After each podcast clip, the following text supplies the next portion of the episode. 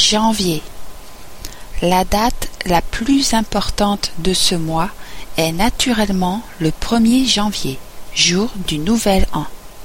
À cette occasion, tout le monde réveillonne chez soi ou dans la rue, comme sur les Champs-Élysées à Paris, où des milliers de Français se réunissent pour s'embrasser à minuit en se souhaitant une bonne année.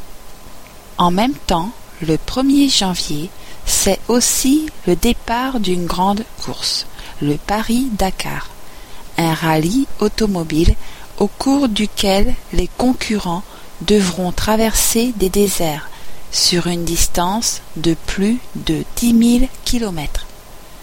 La course est si difficile que seulement la moitié des concurrents parviennent à la terminer. Certains ont eu un accident, d'autres se sont perdus. Finalement, le mois de janvier, c'est aussi la période des défilés de mode.